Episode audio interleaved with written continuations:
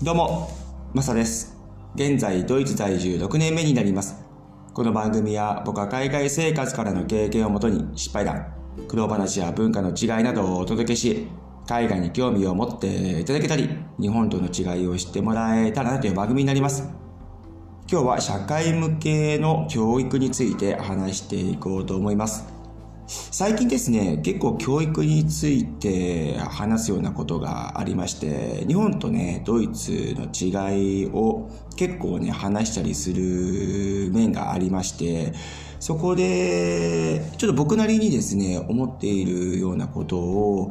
話させてもらおうかなというふうに思います。で、まず、今日のテーマ、社会向けの教育っていうところなんですが、これは完全にドイツの教育に当てはまるのかなというふうに思っていてですね、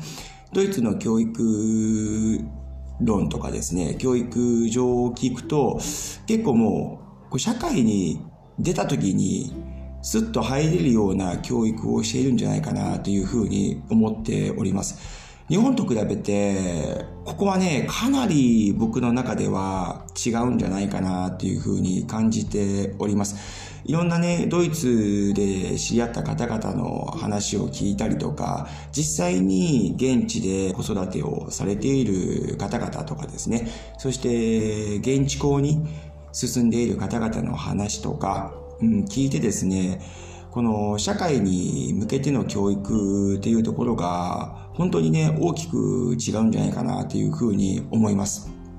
で、そもそもドイツの学校のシステムが他の国々と違ってですね、ユニークな点もあるんですが、日本の場合だと小中高大学で分けられていて、で、ね、年齢によってそこがこう区別というか、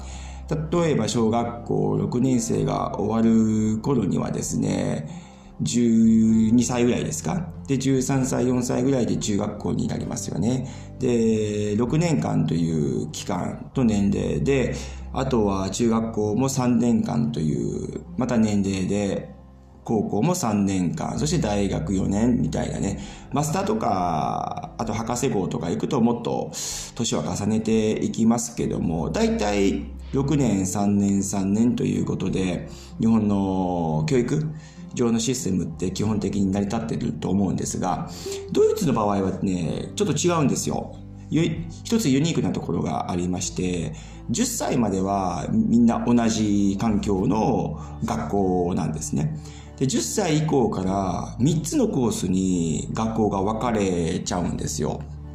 で、ハウプトシューレ、アルシューレ、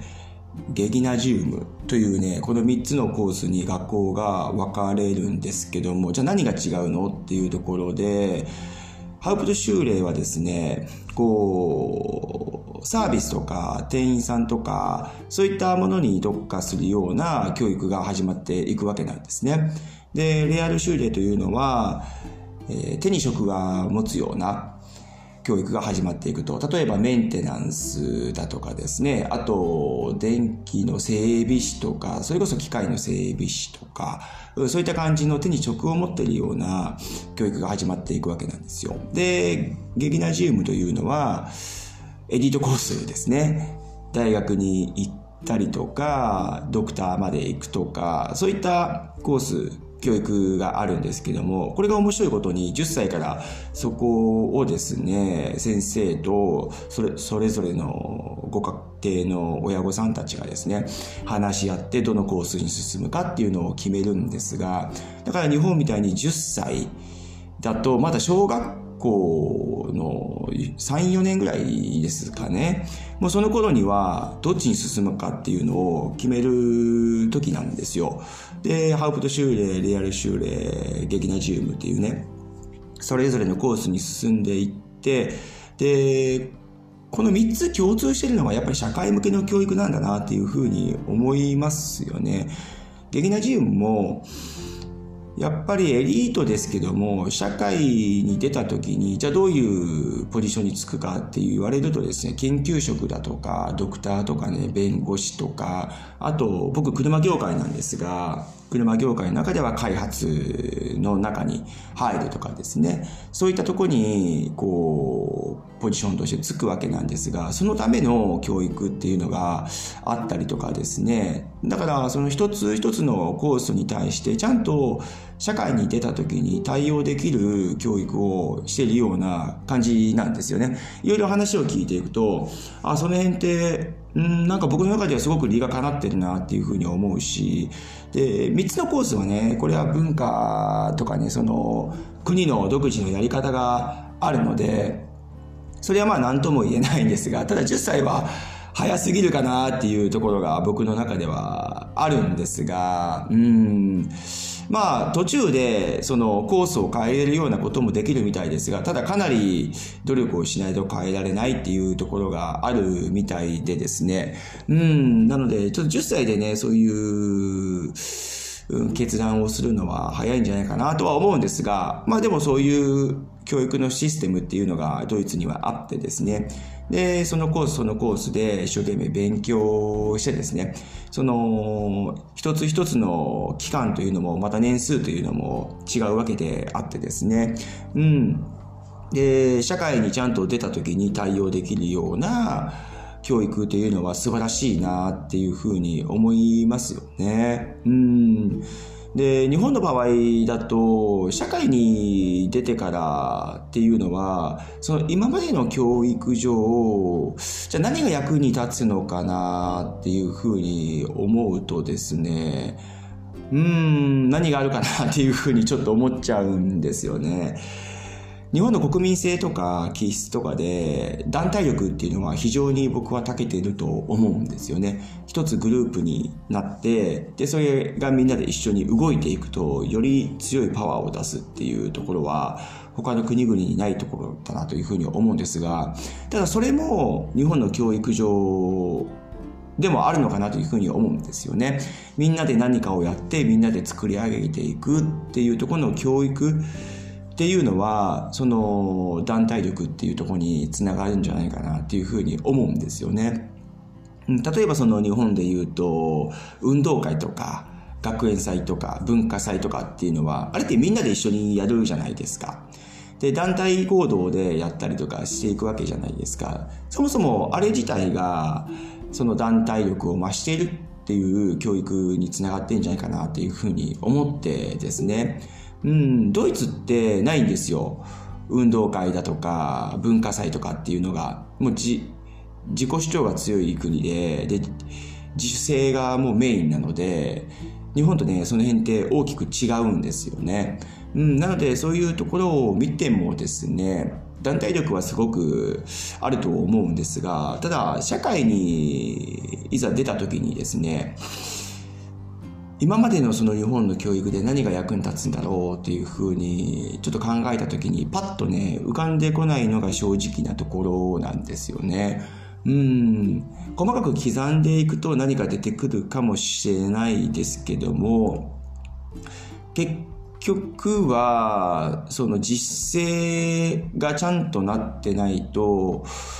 社会というのは渡り合えていけないのかなっていうふうに、個人的には思いますね。うん。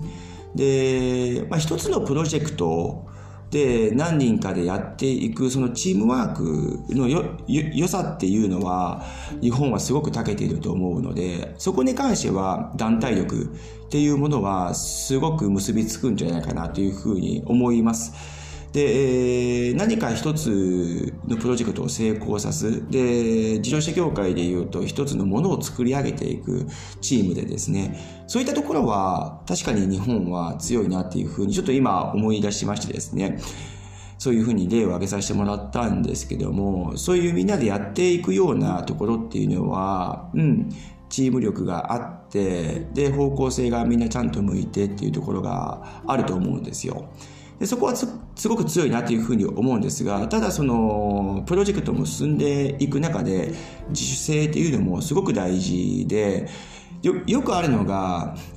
リーダーとか上の方々とかですね、100%間違ってるのに、こうみんながそこに何も言えないっていうその環境ってあると思うんですよ。で、言ってることは、あ、なんか違うなっていうふうにみんな感じてるんですが、ただ上の人間なので、そこに意見ができないっていうのは、ちょっと日本の教育上からも来てるのかなっていうふうに思ったりしますね。うん。で、ドイツの教育上は、その、どのコースに行っても、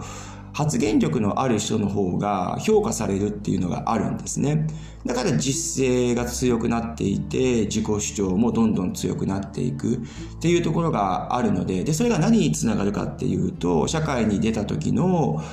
グループのディスカッションだとか、うん、ミーティングだとかですね。要するに意見を言い合わ言い合わないと方向性が見つけられない時もあるじゃないですか。で、そういう時に、すごくこの自主性に長けた教育というのは社会に出ても通用できるんじゃないかなというふうに思いますね。うん。そういったところでですね、各国々それぞれ教育というのはもちろん違うんですが、で、僕は今ドイツにいるので、そういったドイツの教育と日本の教育をちょっと比較する中でですね、